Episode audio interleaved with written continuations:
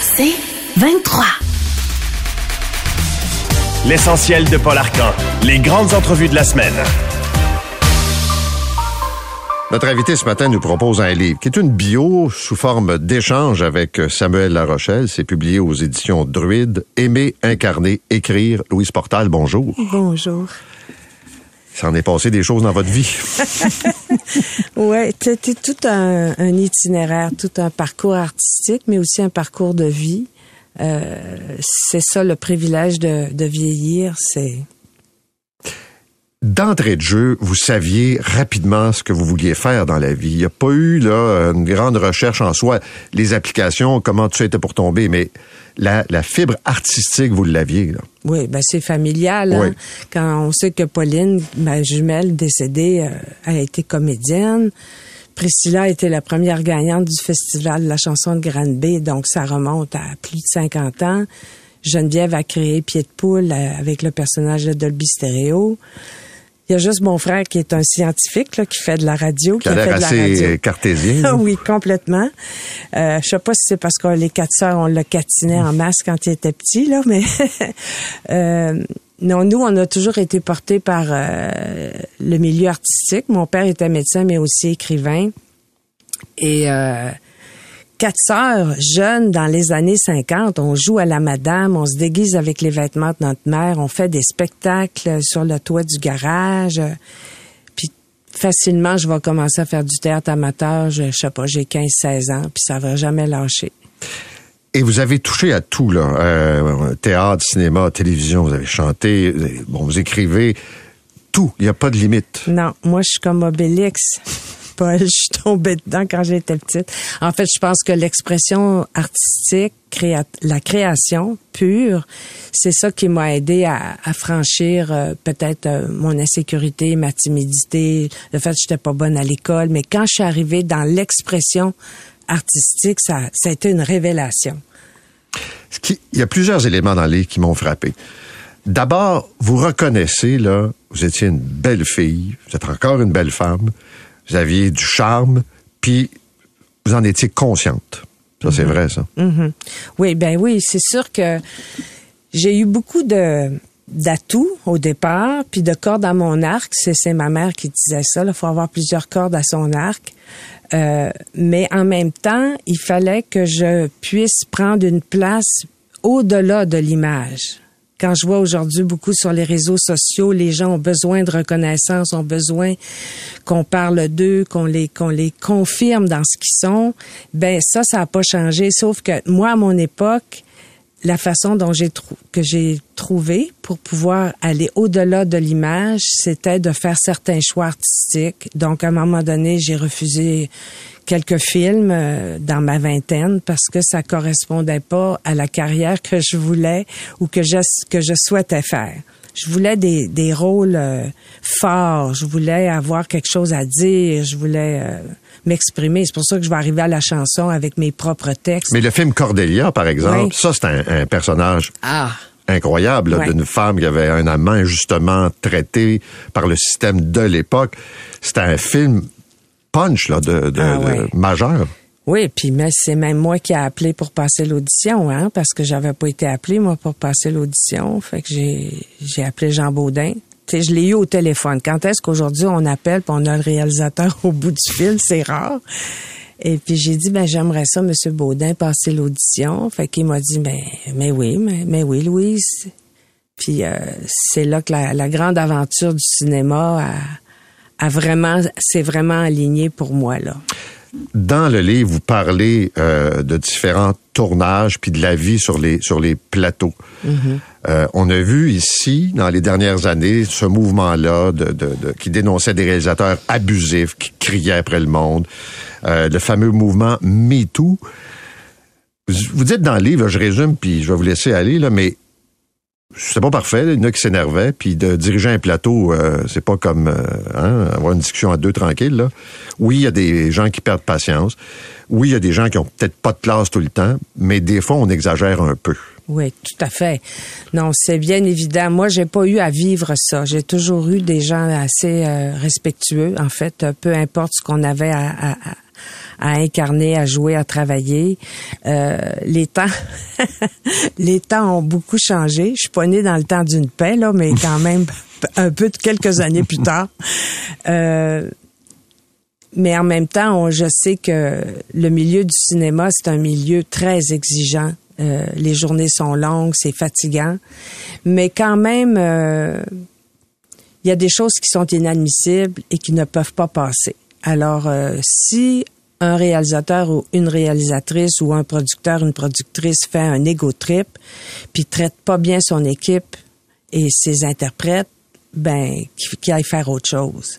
Alors, mais moi, quand même, en 53 ans de carrière, je peux dire que j'en ai pas vraiment rencontré. J'ai rencontré des gens plus difficilement euh, euh, accessibles, des gens qui sont plus comme fermés dans leur bulle, mais euh, ça dépend aussi de ton attitude. Si tu arrives, tu es affirmé, puis tu t'es bien préparé, à plusieurs reprises, ça se sent dans le livre. Là. Vous aviez du caractère, puis vous savez ce que vous voulez, puis il n'y a pas personne qui va vous faire faire ce que vous n'aviez pas envie de faire. Ah oui, là, tu, fais allusion, Paul, à, à, mon fameux tournage là, sur euh, Les Beaux Dimanches, là, où, le producteur me demande quelque chose, puis j'ai dit non. On dira pas tout, là, pour que les gens lisent la biographie, mais...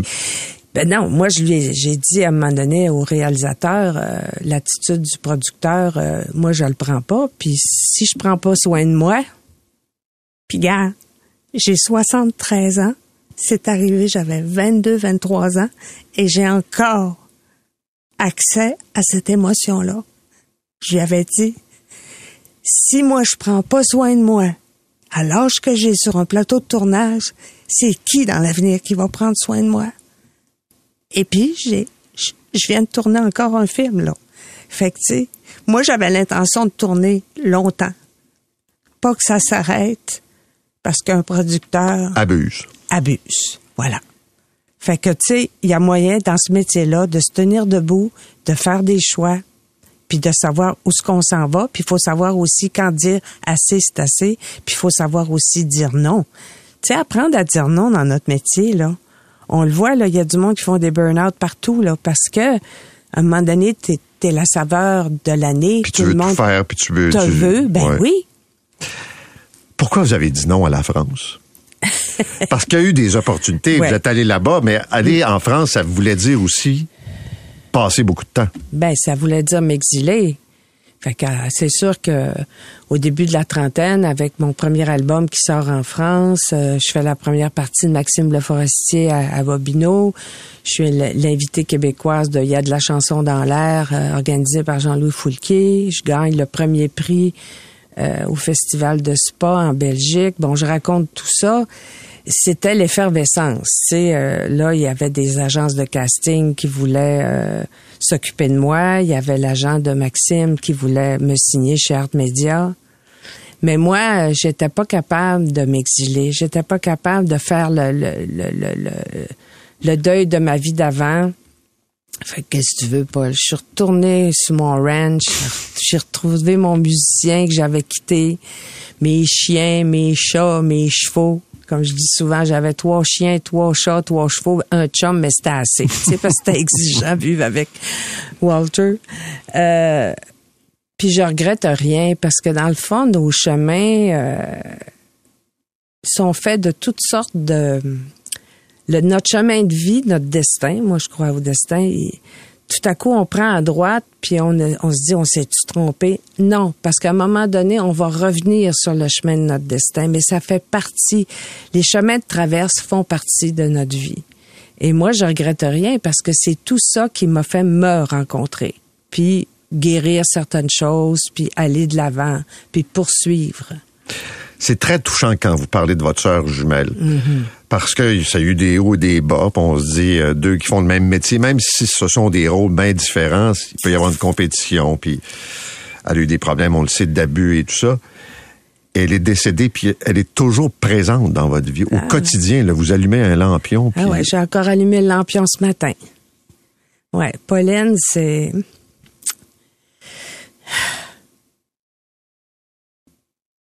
mon silence en dit beaucoup. Mm-hmm. c'est quelque chose, Paul, de naître avec une personne et de se retrouver toute seule après, même s'il y a eu des difficultés de parcours.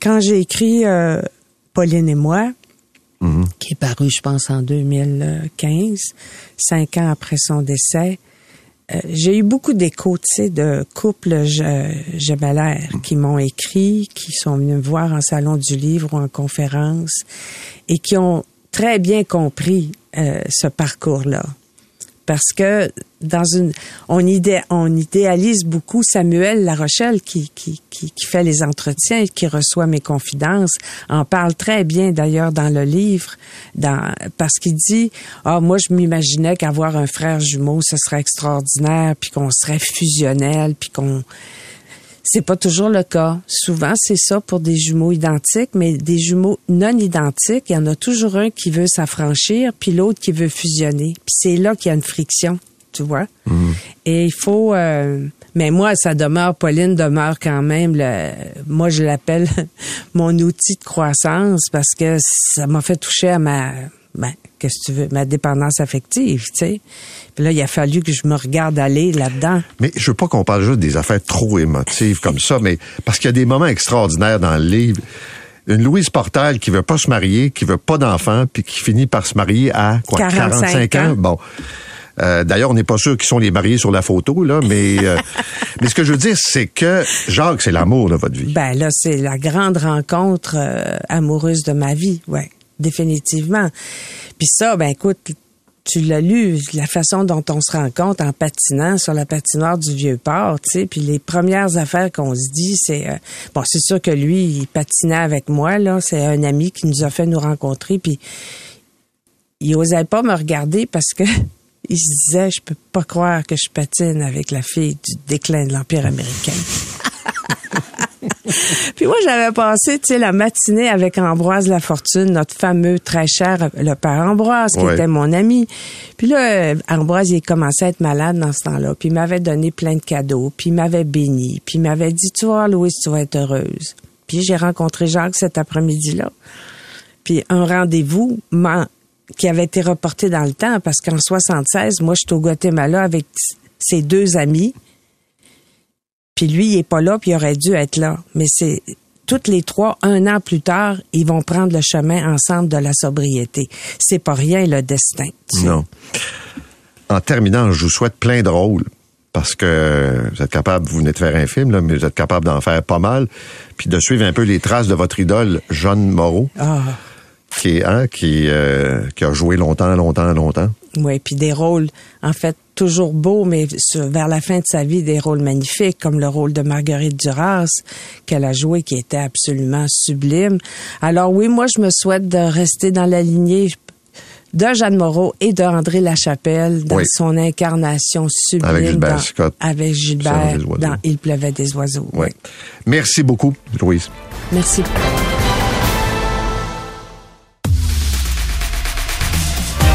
L'essentiel de Paul Arcan. Les grandes entrevues de la semaine. Je jasais avec euh, Lise pendant la pause en lui disant, en gros, euh, elle quitte la scène, je quitte le micro. Puis on échangeait sur ce que ça voulait dire dans nos vécu quotidien. Lise, disons bonjour. Bonjour. Euh, c'est la dernière tournée. Oui. Mais avant, je peux-tu vous dire que je suis, en- je suis un peu en retard Ah oui, à vrai. cause de Bon, un le témoignage trafic, ici. ça n'a jamais été vu ce matin. Ça, c'est à chaque fois que je viens vous voir, hein? Oui. À chaque fois. Le trafic, c'est du jamais vu. Je suis parti à 7 heures de chez nous. Après ça, il y a un camion qui m'a rentré dans le derrière sur le pont. C'est vrai? Mais là, est-ce que je vais descendre pour aller bloquer encore plus le trafic puis voir les dommages sur mon camion? J'ai continué. Là, aujourd'hui, on nous annonçait qu'ils installent une nouvelle grue à Montréal. J'étais arrivé en même temps que la grue au coin de la rue.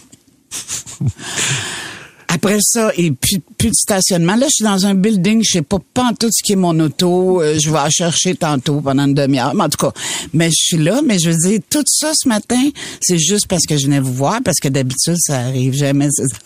Puis ça, ça rend de bonne humeur. Hein, je te... Oui. Co- comment tu gères ça sur le plan des émotions? Euh, Tu le, fâches, tu le goût de brailler. Le, vraiment le goût de brailler, mais euh, mais là il y a eu l'assassinat euh, en Inde. Je me suis dit bon ben j'arrive au bon moment et, et un autre scandale. Oui, Parce qu'il faut dire aux gens qu'à chaque fois que Lise vient ici, il y a toujours un scandale quelque part qui, qui plane. plus capable, plus capable.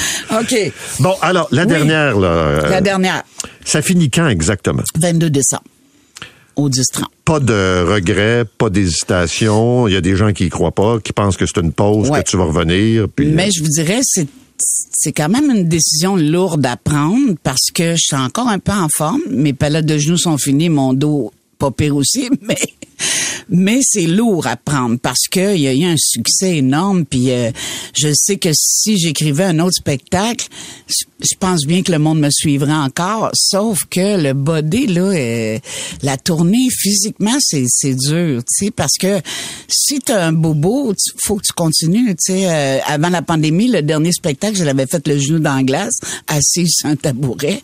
Moi qui adore les tabourets, mais euh, fait j'ai pris cette décision-là plus en pensant à l'avenir, puis la fatigue du corps, tu sais. Mais je, je lâche pas le le, le Qu'est-ce que milieu tu vas faire? que je vais écrire, je vais aller à l'école du cinéma, je vais faire plein, plein d'affaires. D'ailleurs, pendant la pandémie, j'ai appris à écrire un scénario de film. Euh, euh, continuer à, à apprendre, à, tu sais, à faire Pourrais-tu écrire pour d'autres humoristes? Ou c'est trop je difficile? sais pas, c'est difficile, c'est difficile parce que euh, on n'est plus là, là, c'est plus le même, euh, c'est plus la même humour, c'est c'est plus le même humour, puis c'est diversifié maintenant, c'est puis je pense, euh, je pense même pas que des, des carrières de 35 ans en humour, ça va être fréquent maintenant. C'est comme trop dispersé, trop euh, les réseaux sociaux, les affaires. Je pense qu'il va y avoir plus de choses qui vont être sur Internet que sur scène, tu sais, maintenant. Mais je pense pas que je peux s'écrire pour. Je pourrais peut-être parce que j'ai un petit côté nasty que j'ai jamais montré là, mais. euh, Il est temps. Ouais. non, non, je le montrerai pas. Je le montrerai pas. Mon public aimera pas ça, pas du tout. Mais non, je pense pas que je vais écrire pour d'autres. Mais si on me le demande, je vais essayer, par exemple. Ça, c'est sûr, je vais essayer fort. Mais tu sais, j'ai travaillé sur euh, aussi pendant la pandémie sur la biographie de Shirley Theroux, puis ça, j'ai aimé ça, tout faire la recherche, tout euh, lui demander c'est quelle année qui ont été marquantes pour elle, qu'est-ce qui est arrivé dans sa vie. Ça, j'ai adoré ça, faire ça. Fait que s'il y a quelqu'un qui me le demande, ça, je vais, je vais accepter. Euh, de jouer, peut-être aussi. Parce que depuis le Rocadieu, il y a eu des offres de films, mais, euh, mais Michel Côté m'avait donné un bon conseil pour les films Qu'est-ce qu'il t'avait dit? notre amour de, de Michel, et m'a dit, quand tu reçois un scénario, Lise, si toute ta partie peut être coupée parce qu'elle n'a pas rapport avec l'histoire ou moyennement rapport, tu dis non. Fait que les films qui m'ont été proposés, on aurait pu m'enlever au montage. Ça aurait rien changé. Exactement. Mais là, de, de, de refaire un, euh, tu sais, euh, de jouer, j'aimerais vraiment ça, mais euh, je vais prendre quand même un petit temps d'arrêt après la tournée pour euh, me refaire une santé, justement. As-tu une liste de choses que tu dis là, là, parce que je vais avoir du temps. Euh, donc, je vais pouvoir, je sais pas, aller voir tel pays où je suis pas allé, faire tel projet que j'ai pas eu le temps encore de réaliser? Euh, les projets, ben j'aimerais vraiment écrire un autre livre, mais ça encore, je vais pas le dire trop fort parce qu'ils vont me donner un deadline, puis ça me tente pas d'avoir un deadline. Je trouve que ça tue la création de OK, on sort le livre telle date, puis euh, ta ta ta ta ta. Euh, Il y a ça, il y a surtout les projets de prendre ma voiture, puis aller prendre un café avec mes amis du Saguenay, ou tu sais refaire le Québec, mais en Sans congé. stress, là. Exactement. Fait que, tu sais, je viens d'arriver du Nouveau-Brunswick. C'est tellement magnifique. C'est tellement beau, là. Puis le Québec est tellement beau aussi. Des pays, plus tellement. J'ai trop peur qu'il arrive quelque chose. Comme euh, craintive un peu. euh. mais peut-être l'Italie, la Grèce, puis après, c'est tout. Les gens oublient que tu as commencé à travailler en sortant du berceau ou pas loin, Quasiment. J'avais pas ma carte d'assurance sociale encore. Non, c'est ça. Puis tu as travaillé fort, là, dur physiquement, puis faire de l'humour sur scène, c'est dur aussi physiquement. Fait que c'est un peu normal que tu sois, disons, fatigué. Oui. Ben, j'ai travaillé aussi, euh, c'est ça, de- beaucoup dans des manufactures au début. Après ça, euh, les, les beignes pendant pendant huit ans à peu près. Monoparental, euh, me, me battre pour avoir, euh, pour pas dire aux, aux propriétaires de retarder le chèque du loyer. Ça a été une vie, euh, tu sais, quand le monde me dit tu recommencerais, je fais non, parce que mais en même temps, à 68 ans, t'as pas l'énergie de recommencer Non, non, tout ça, là. Mais je veux dire, euh, je sais pas si je recommencerais, mais mon eau parentale pour la survie des enfants, j'ai fait beaucoup de choses qui m'ont poussé en avant pour la survie des enfants, puis je le regrette pas parce que il y a eu un côté persévérant qui m'a qui, qui m'a apporté beaucoup. Je me souviens des premières entrevues qu'on a fait ensemble. Ouais. Puis tu sais, bon, évidemment, des bangs et tout ça, mais on sentait cette détermination-là, Ouais. pas de réussir, Non, de dire, je me suis au moins rendu là. exact. C'était, je pense, l'élément le plus important. Ouais. Puis après ça, de dire, avec euh, toujours un niveau d'inquiétude, est-ce que les gens vont m'aimer encore, est-ce que les gens vont me suivre et tout ça, puis de, de continuer. Ouais. Mais tu sais, des fois, on, est- on- on utilise l'expression une battante un peu trop vite là, puis c'était un peu galvaudé. Mais dans ton cas là, tu partir du trouble puis dire, euh, pas pris la voie la plus facile. Non, c'est sûr. Tu sais, euh, je me souviens quand Roméo Pérus est mort, on n'a jamais demandé de le remplacer, mais c'était un bord de danseuse. Puis quand j'ai vu la madame danser en néon dehors, j'ai fait oh non, c'est pas vrai. Mais en même temps, quand je dis oui, je suis là. Des fois, je me dis pourquoi j'ai dit oui, mais quand je dis oui, je suis là. Mais en même temps, ce contrat-là m'a aidé à la survie des enfants, puis à ma survie aussi. Puis il y a une question d'orgueil de euh, si t'avais juste à dire non si tu voulais pas y aller. Là, t'as dit oui, faut que t'ailles, tu sais. Fait que ça a été, mais à n'importe quel moment du 35 ans de carrière, si ça s'était arrêté, il y aurait pas eu d'amertume, il y aurait pas eu de frustration parce que tout ce qui est arrivé après le Duncan, c'était de l'extra parce que je pensais jamais me rendre là. Euh, euh, comme vous dites, il y a pas de ligne qui me dit je vais me rendre jusque là. Non. Puis là, je remercie euh, les derniers spectacles, je remercie beaucoup le public parce que si je suis là depuis 35 ans, c'est à cause d'eux. Parce qu'il y a un producteur au début de ma carrière qui a dit euh, Oh non, les visions trop vieilles, trop grosses, pas drôle. Ça commence bien une carrière, c'est le fun. Et je veux juste rappeler, dans une entrevue précédente, Lise n'a pas couché pour faire des spectacles avec personne. Exactement, c'est quand même une belle réussite. Ben, ça. en tout cas, c'est, je, je tiens à te féliciter. Mais c'est vrai que j'étais pas leur genre, tu sais, j'ai toujours été toutoune. J'étais moins leur genre, il y aimaient plus euh, les filles un peu plus jeunes. Mais est-ce que, parce que je me souviens aussi qu'à une époque, tu sais, le succès veut dire aussi faire plus d'argent, puis tout Ouais. ça, puis espèce de malaise. Ah mon Dieu, tellement. tu sais, là, c'est, c'est, c'est pas, c'est trop, là, ou c'est, euh, encore, est-ce que c'est encore vrai? Est-ce que t'as appris à dire, bon, ben là, écoute, je, je le travaille, je le mérite, puis euh, je l'ai gagné? Non, pas capable de dire Non. que je le mérite. Je, je- non. Puis je, je parle jamais d'argent. Pour moi, c'est euh, C'est tabou. Ben c'est tabou puis c'est vulgaire en même temps parce que quand j'en avais pas d'argent, puis les artistes qui me parlaient d'argent, ça me faisait suer, vraiment suer, tu sais, que les voyages, juste Noël, offrir un Noël aux enfants qui était correct. Quand je voyais des pubs à télé des artistes qui fêtaient Noël, ça me faisait suer là, mais suer là. Fait que c'est comme jamais je vais faire suer les gens avec ça, jamais jamais. C'est parce que ça pourrait s'arrêter demain, euh, la bourse pourrait tomber, puis l'argent de mon premier show que j'avais mis de côté, peut tomber aussi. Tu sais pas, tu sais, c'est comme... euh, mais je trouve ça vulgaire de parler d'argent pour ceux qui en manquent, vraiment. Le monde de l'humour a changé de quelle façon depuis que tu as commencé? Euh, je, je pense que c'est l'éthique, euh, le, le, de respecter le goût du public, parce que moi, quand j'écris un spectacle, j'entends j'entends les spectateurs rire. Je sais qu'il y a un gag où je vais pousser trop loin, je l'enlève parce que parce que je m'étais entourée de jeunes pour ce spectacle-là, puis ils m'ont sorti des bons gags, mais je mais je vais faire peur à mon public si je fais ça. Mais toi, est-ce que tu trouvais bon? Ben oui, ben oui, mais je peux pas, euh, je peux pas arriver en lésion, admettons un contraste effrayant comme une danseuse sur le soleil avec des plumes dans le derrière, c'est pas moi, tu sais. Puis Yvon, euh, qui a été un mentor tout le long de ma carrière, me disait, tu sais, c'est ta facture, Lise, qu'on veut voir. Fait que si à un moment donné tu changes trop, le monde est, c'est toi qui veux le voir, c'est ta façon de penser, ta façon de voir les choses. Fait que parce que j'avais dit à Yvon, j'ai un numéro sur les adolescents, mais le tien, il était bien trop bon. Je suis gênée de le faire, le mien. Mais il fait, c'est ta vision à toi. Ils s'en vont pas voir Yvon Deschamps, ils s'en vont voir les Ions, tu sais. Puis en même temps, Michel Côté m'avait dit aussi, pour le citer, parce que je pense à lui, euh, c'est ainsi, euh, il m'a dit, tu sais, pour la honte de l'argent, là, il m'a dit, tu sais, Lise, t'es pas un produit essentiel T'es pas du pain, t'es pas du beurre, t'es pas du bois de chauffage. Si le monde veut aller te voir, c'est parce que ils veulent aller te voir, puis ils sont prêts à acheter des billets pour aller te voir. Mais t'es pas un produit essentiel. Puis il a raison, tu sais. C'est un choix. Ouais. C'est un choix que les gens font. Puis mon médecin me disait, tu sais, si tu meurs demain, Lise, je suis obligé de te dire qu'on va en parler pendant trois jours. Mais on disait avec André Gagnon, le musicien, que c'était bon de mourir le vendredi parce qu'on en parlerait pendant toute la fin de semaine. Mais si on, meurt- on meurt un lundi puis il arrive une autre affaire, on est fi- fini. Les hommages ont de courte durée. Exactement.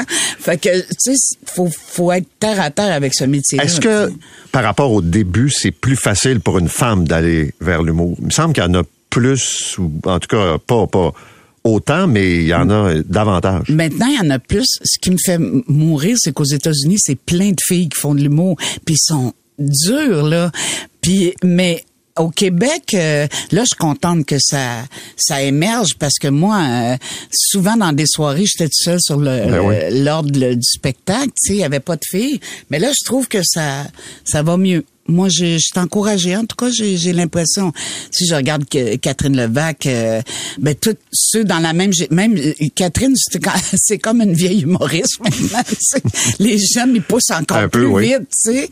Fait que non, puis j'ai été voir le dernier spectacle de l'école de l'humour, puis j'ai eu quatre coups de cœur parce que je trouve que les, les nouveaux humoristes reviennent à parler d'eux-mêmes, alors qu'il y a eu une période où on, on essayait de choquer le public avec de la vulgarité, mais maintenant ils retournent aux sources. Je trouve, ça encourageant, vraiment.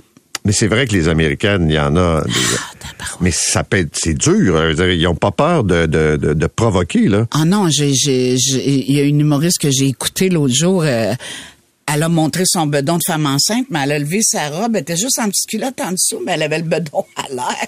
Elle a montré sa bedaine de même. J'ai fait, ah ben oui, moi je serais jamais capable de faire ça, mais mais bon, c'est pas mon genre non plus, là. Est-ce que tu penses au dernier spectacle au 10 Ah mon Dieu.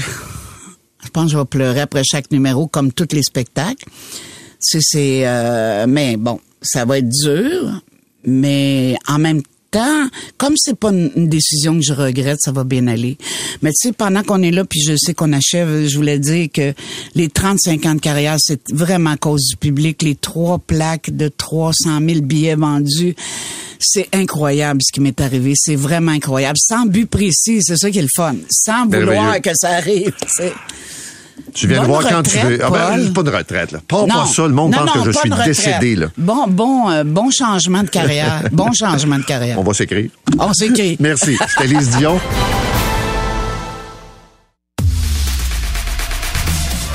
L'essentiel de Paul Arcan. Les grandes entrevues de la semaine. Dans l'actualité cette semaine, il y a un animateur célèbre qui nous a quittés, Bob Barker, à l'âge de 99 ans, un animateur de The Price is Right. La version québécoise de The Price is Right, je sais pas si vous en rappelez, a été animée par Philippe Band. Non, mais qui aurait cru que Philippe Band disparaîtrait avant Bob Barker? Oh! Ah! C'est un extrait de ce nouveau talk show, Martin Matt en direct. Et il est avec nous ce matin. Ça commence. Bon euh, matin. hein, ça donne le ton. Ça donne le ton. Ben exactement, c'est euh, ce qui fait la force, je pense, d'un d'un show comme ça, c'est l'unicité de, de l'animateur. Puis ben, je, je, je veux je veux être moi-même, pas me dénaturer, faire un peu le même genre d'humour que je faisais sur scène ou dans les beaux malaises. Donc voilà euh, un exemple de ce qu'on va OK. faire. L'idée d'un talk show a commencé à germer quand? Puis comment ça a évolué? Ça fait plusieurs années que je me disais un jour, moi, c'était à l'époque, ceux qui se rappellent, les David Letterman, c'était c'était une idole. Je le trouvais vraiment bon, drôle, bien quand il animait. Et je m'étais dit, un jour, j'aimerais ça faire ça. Je me rappelle même mon, mon gérant François Roson, on avait appelé pour acheter les droits du Late Show de David Letterman, puis ils ont dit, mais vous voulez acheter quoi? Il anime un talk show, animez-en un si vous voulez. Mais je trouvais que le concept marchait. Fait puis on me l'a offert quelques fois, mais j'avais soit les beaux malaises, soit un show. Puis là, je sais pas si c'est l'âge de... J'ai 53 ans. Plus je me sentais que j'avais envie de faire ça. J'avais envie de, de m'ouvrir, d'être plus vulnérable, d'écouter, donner la place à l'autre, d'avoir une équipe autour de moi, d'exprimer mon humour d'une autre façon. Puis en même temps, je me suis fait offrir d'animer des talk shows cette année-là, puis j'ai dit ben absolument. Puis TVA, j'avais déjà un pied dans la boîte parce que j'ai fait les beaux malaises là. Et euh, je suis arrivé avec mon idée de concept, je leur ai proposé ça, ils ont embarqué dans le projet, puis ça, je suis très. C'est quoi le concept? Le con... ben, c'est un talk show. C'est vraiment un talk show, euh, comme les, les, les gros talk shows. Puis tu sais, j'avais envie.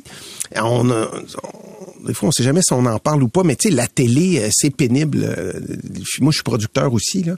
Puis tu sais, quand je suis revenu avec les beaux malaises, c'était ouf. Pas certain qu'on va pouvoir te donner le même montant que t'avais à l'époque. Quand ça coûte beaucoup plus cher aujourd'hui, j'avais dit quoi? Non seulement j'aurais pas ce que j'avais, mais ça va me coûter 30% plus cher. Comment est-ce qu'on va faire pour arriver quand on arrivait à la gorge à l'époque? Donc, fait que ça, c'était ça aussi. C'était, on peut-tu faire un show, show avec un budget qui, qui, qui Réaliste. look- ouais, puis tirer la télé québécoise. Un show aux Québécois, fait par des Québécois qui nous ressemblent. Donc, euh, ça a parti de ça. Fait que je suis arrivé avec mon concept, mon idée euh, d'avoir un band live, c'est Dumas qui fait la musique, d'avoir des, des, des, des concepts d'humour, d'avoir j'ai une série télé dans le talk show, des petites émissions de 3-4 minutes qui reviennent à chaque semaine. Mais alors tout le, concept, c'est ça, c'est un seul invité chaque semaine. On écrit le show qui tourne autour de l'invité. Il y a du stand-up, il y a des, des, des- une satire, il y a de l'humour sur ce qui s'est passé dans la semaine, euh, sur l'actualité. On a des concepts que je peux pas dévoiler, qu'on fait des surprises aux invités.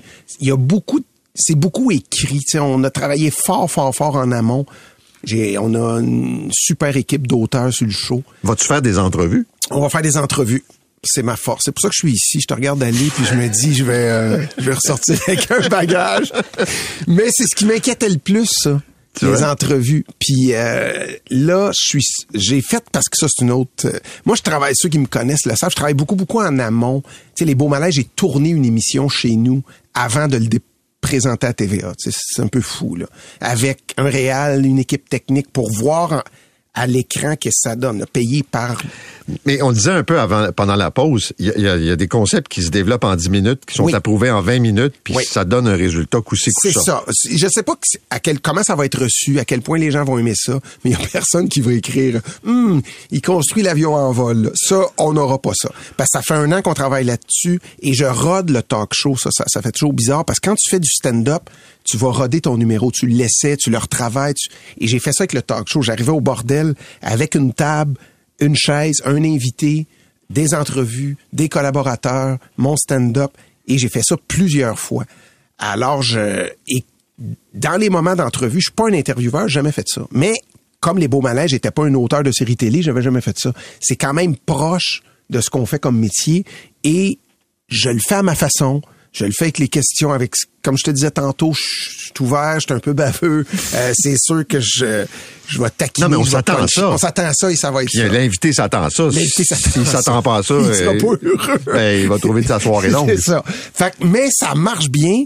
Puis il y a des, ça va dans des, des fois dans des entrevues. euh, tu sais, j'ai fait un pilote avec Fabien Cloutier. On est allé dans des zones ou avec Louis-José Hood que fait, oh boy, euh, je pensais pas aller là. Puis c'est le fun parce que il y a beaucoup de camaraderie, il y a beaucoup d'invités qui vont venir. Mon premier invité, c'est Patrick Huard. Patrick, je l'ai rencontré la première fois, j'avais 25 ans. J'en ai 53. On a eu le même gérant, on a fait des projets ensemble. On- Donc, c'est sûr que ça fait une entrevue différente, puis jouer de l'humour au drame assez rapidement d'une passe à l'autre. Moi, j'aime ça faire ça. Et il va l'avoir dans le show. Mais par-dessus tout, c'est un jeudi soir, live à 8 heures. On offre un show d'humour. On a du fun. Euh, Prenez-vous un petit verre, ouvrez votre télé, puis passez l'heure avec nous autres. C'est c'est ça le but, ça. La question va te paraître étrange, mais les talk shows, euh, puis on le voit dans l'histoire, il y en a qui passent vite, là, Ouais. qui, puis qui disparaissent. Puis il y en a d'autres qui deviennent, qui vont devenir des institutions plus dans le temps que maintenant. Absolument. As-tu un, un, un objectif? Tu te parlais de Letterman. Ouais. Veux-tu que ce talk show-là s'installe pour un bout? Je me suis posé la question, oui. Ou c'est un événement passager? Ben, au début, on m'a demandé de le faire à l'année. J'ai dit, gars, je vais en faire 10. Puis pour pour une des raisons que, tu sais, quand t'écoutes, euh, là, je dis, avant, là, c'est Jimmy Fallon, euh, Jimmy Kimmel, Stephen Colbert. Fallon Bon, sort pas très bien de ce temps-là. Non, mais en même temps, quand ton équipe est incompétente, moi, je suis comme lui. Je suis non, non, non. Non, mais. Fais attention. On peut en, par- on peut en parler. Il y en a qui le méritent. Non, mais c'est quand même fascinant des gens. Il est reconnu pour sa gentillesse. Hélène DeGeneres est reconnue pour sa gentillesse. Donc, cette pression-là, autant dans le monde artistique, peut-être encore plus dans le monde artistique que dans le monde des affaires, mais des dirigeants toxiques, il y en a. Puis c'est d'une grande tristesse parce que quand on est connu, on d'instinct, les gens sont souvent gentils avec nous et ils ont de la misère à nous dire non. Puis et ça, faut en être conscient qu'on a cette chance-là, puis que ça, ça l'influence pas notre façon d'agir avec les gens autour de nous. Et je pense que lui, c'est ça, un moment donné, la grosse tête passe, puis t'es raide avec les gens. J'ai- aucune gêne à tu sais, les auteurs avec qui je travaille, que ce soit, euh, je les vois dans ma tête, je, je suis heureux avec eux autres, puis je suis bien, puis ça m'inquiète pas. Mais euh, Donc, pour revenir à la question qui était de dire, veux-tu que ça dure? Veux-tu que ça dure? Oui. Puis la raison pourquoi là j'ai commencé par 10, c'est que notre star system aussi, tu sais, euh, t'écoutes euh, Jimmy Kimmel puis il reçoit Barack Obama puis Sting. La semaine d'après c'est Obama puis Brad Pitt. La semaine d'après, tu sais, c'est un bassin. Euh, nous, on a notre bassin de vedettes à nous autres. On a invité quelques-unes à gauche pas à droite. Euh, De partir d'Europe puis venir nous voir ou des États-Unis, c'est non pour le moment. Donc j'ai dit on va en faire 10. J'aimerais ça faire ça. Je pense une affaire qu'en tant qu'humoriste, quand tu, tu montes un show, puis c'est normal d'être d'être fébrile, d'être nerveux, mais moi, je suis bien. À chaque fois qu'on a fait un pilote, à chaque fois qu'on fait des répètes, je suis pas nerveux. Je te dis, j'ai bien plus hâte que je suis nerveux pour la semaine prochaine. Fait qu'il y a quelque chose qui fait que je suis comme dans un terrain de jeu. Je suis bien dans ce show-là. Donc oui, j'aimerais ça le faire à long terme. Puis après ça, on verra. Tu sais, j'ai déjà d'autres projets qu'on me propose entre ça. Donc comment je compose avec... J'étais encore un auteur de série télé. J'étais encore un gars de stand-up. Bon, ben c'est ça. Là. Puis tu parlais tantôt de tes inquiétudes un peu face à l'avenir de la télévision au Québec, là, Ouais. les budgets coupés, Ouais. euh, les mises à pied, Ouais. euh, les nombreuses plateformes qui s'offrent comme ça.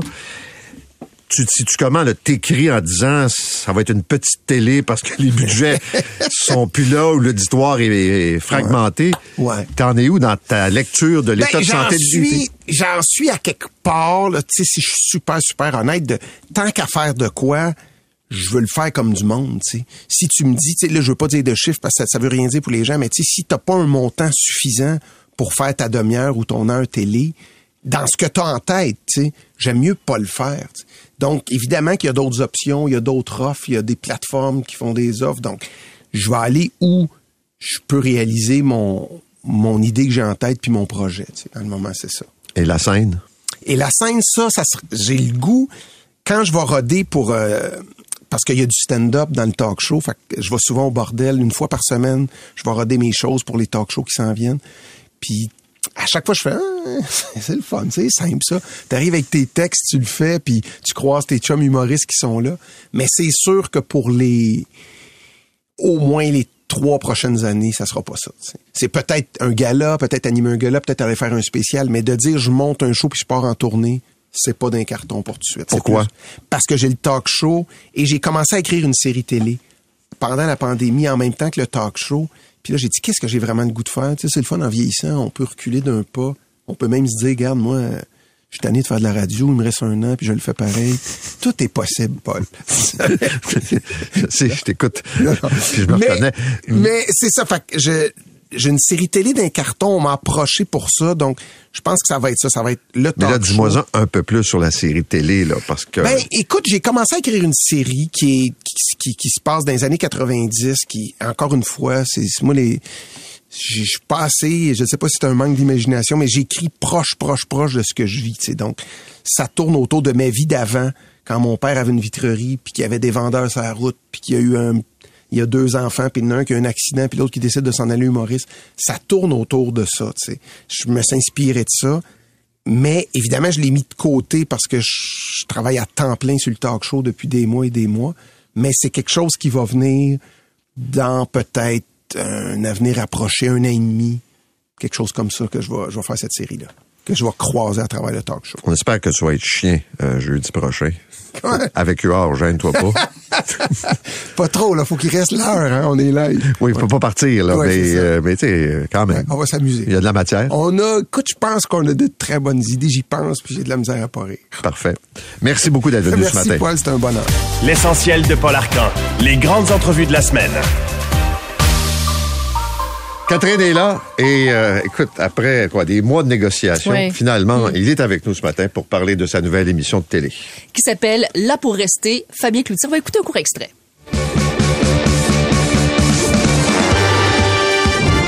Des innovations québécoises sont devenues de vraies icônes populaires.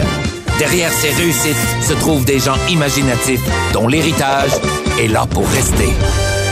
Un Fabien Cloutier sérieux, mesdames et messieurs. Oui, très sérieux même. Et comme dirait ma mère avec cette nouvelle émission, En tout cas, ça, ça, ça va être bien. Il va se remplumer. c'est ce que je me suis dit. Il va se remplumer, Il va se remplumer. Salut Fabien. Salut. Moi, j'ai regardé les deux premiers épisodes de Là pour rester. Ça commence vendredi sur Historia. Raconte-nous un petit peu, c'est quoi le concept de l'émission? Ben là, pour rester, en fait, c'est des, des, des, des inventions québécoises, des, des, des icônes culturelles, qu'on a vu naître avec les années, puis qui sont, qui sont, ben, qui sont là pour rester, en fait, tu sais. On parle du Joe Louis, euh, du, du Saint-Hubert, euh, des produits les Oitiers, des choses comme ça. Fait que c'est l'histoire de, de, de tout ce beau monde-là, puis des produits qui sont incrustés dans notre culture, puis bien d'ici. Et il y a beaucoup d'inventions que je connaissais pas. Honnêtement, euh, que ce soit la, la Wonder Brush, je savais pas que ça venait d'ici, le fameux modèle qui a été super populaire et qui existe encore au moment où on se parle. Même la boîte noire, notamment aussi. Ouais. Moi, ça, ça m'a complètement surpris. Il y a des choses comme ça, là, tu sais, qui arrivent, puis tu sais, le, même les, les- le casse-tête, les casse-têtes 3D, puis tu sais, moi, je suis pas très jeu de société non plus, fait que quelques arpents de piège, là, Travel Pursuit, Ouais. je savais pas que, je savais pas que c'était québécois, fait que, je trouve que c'est le genre d'émission inspirante aussi, de, de, de voir des gens qui arrivent avec une idée, puis qui décident de la pousser fortement, puis d'y aller. Puis j'ai été bien surpris, moi, tu sais, je connaissais un peu l'histoire de Lise Wattier, là, mais il y a un épisode où, où on en parle. Mais tu sais, Lise Wattier a quand même commencé avec, tu sais, sa compétition, elle était internationale en partant. Tu sais, c'était des Européens, c'était Américains. En partant, elle se battait contre des géants. Puis elle a lancé quand même sa, sa gamme de produits. Je trouve ça bien impressionnant de voir le chemin de, de, de tout ce monde-là. Puis tu sais, c'est un beau seron, hein. On a quand même tous une fibre entrepreneuriale. Fait que tu sais, ça vient, on dirait que ça vient nous donner un coup puis qu'on se demande hey, qu'est-ce qu'on va lancer nous autres de notre part. Est-ce que tu as rencontré des patenteux, là? de- c'est René Lévesque qui les appelait les inventeurs. Il dit au Québec, on est un peuple de patenteux. En as-tu rencontré? Non, moi, je faisais Non? pas cette partie-là OK. d'entrevue, tout ça. Mais tu sais, c'est sûr qu'un truc comme euh, la, la, la souffleuse à neige, là, ça, c'est vraiment une affaire de patenteux. On, la, la technologie, cette technologie-là de base, là, est utilisée partout maintenant. Mais c'est vraiment un, agriculteur du coin qui cherchait, qui, qui était tanné d'être pris dans la neige quand il venait vendre ses produits en ville, puis qui a trouvé quelque chose à un moment donné pour ouvrir le chemin. Et ça, ben maintenant, c'est partout. Alors que, tu sais, ça, ça, c'est une vraie affaire de patenteux québécois. Puis comme le tapis sauf pantalon aussi, on se rappelle la publicité également, Oui. qui fonctionnait hyper bien. Mais moi, j'ai Wow. connu un, un inventeur, je l'ai interviewé à quelques reprises, Jean Saint-Germain, qui était euh, dans le bout de Drum, pas de Drummondville, un peu avant, là. Et lui, il avait inventé les biberons Playtex. Oui, je me rappelle. Et il s'est fait fourrer par Oui. la compagnie d'appelons, là. Mais écoute, mais c'était un patenteux. Il s'était installé sur le bord de la vin. Et il y avait l'aérodium. Là, les gens pouvaient aller puis tu sais pousser par l'air comme ça. Il avait installé, c'est le premier restaurant avec un robot. Je suis déjà allé avec les enfants. Euh, et c'est un gars là, toujours en mode pour essayer. C'était pas toujours des trucs spectaculaires là. Mais tu sais, c'est lui qui a inventé le, le biberon. Il y avait des plateformes également pour des échafaudages. Il arrêtait pas tout le temps. Puis, mais il s'est fait avoir, je sais pas combien de fois dans sa vie, par exemple. Ouais, puis il y en a quelques-uns malgré tout dans ça. C'est pas nécessairement leur euh, la première chose qu'ils ont faite qui a été un succès. Fait qu'il y a- il y, a ça aussi qui est assez intéressant de faire. Ah ben ils ont bûché, puis les les restaurants Saint-Hubert aussi là, c'est ça n'a pas été une fois que ça a décollé, ça a décollé pour la peine, mais ça n'a pas été ça a pas été facile au départ. Mais Fabien, je- une chose que je remarquais en fait quand j'ai regardé les épisodes, c'est on on les connaît pas ces gens-là. Puis je trouve ça plate parce qu'on utilise leurs produits, puis on parle de plein plein de gens, plein d'entrepreneurs, puis il y en a qu'on voit beaucoup, des fois il y en a qu'on voit trop aussi là à la télé, mais ces gens-là, on, on, on connaît pas leur histoire. Ben, je, je suis assez d'accord avec toi sur, sur cette chose-là. Puis je vais te dire que je- j'espère. C'est vrai que la télévision met, de l'avant beaucoup de visages qu'on voit souvent. Tu sais, que, ne serait-ce que de- des- inventeurs, des entrepreneurs, là, tous, tous, je mets tout ça au féminin en même temps, là, on s'entend? Puis, tu sais, des, des, des, des, des penseurs aussi. Je pense que la, la, la, télé, le milieu devrait s'ouvrir à des opinions de plus en plus, en fait, à des parcours différents. Parce que des fois, euh, des gens comme moi, on est invités à commenter des choses, puis je fais, mais pourquoi je commenterais ça? Il y a du monde, me semble, bien mieux placé que moi pour parler de ce sujet-là. Ben, on va regarder l'émission là pour rester, mon cher Fabien. Plusieurs épisodes, il y en a 10 en tout. C'est à chaque semaine, ça commence vendredi sur historien. C'est 23.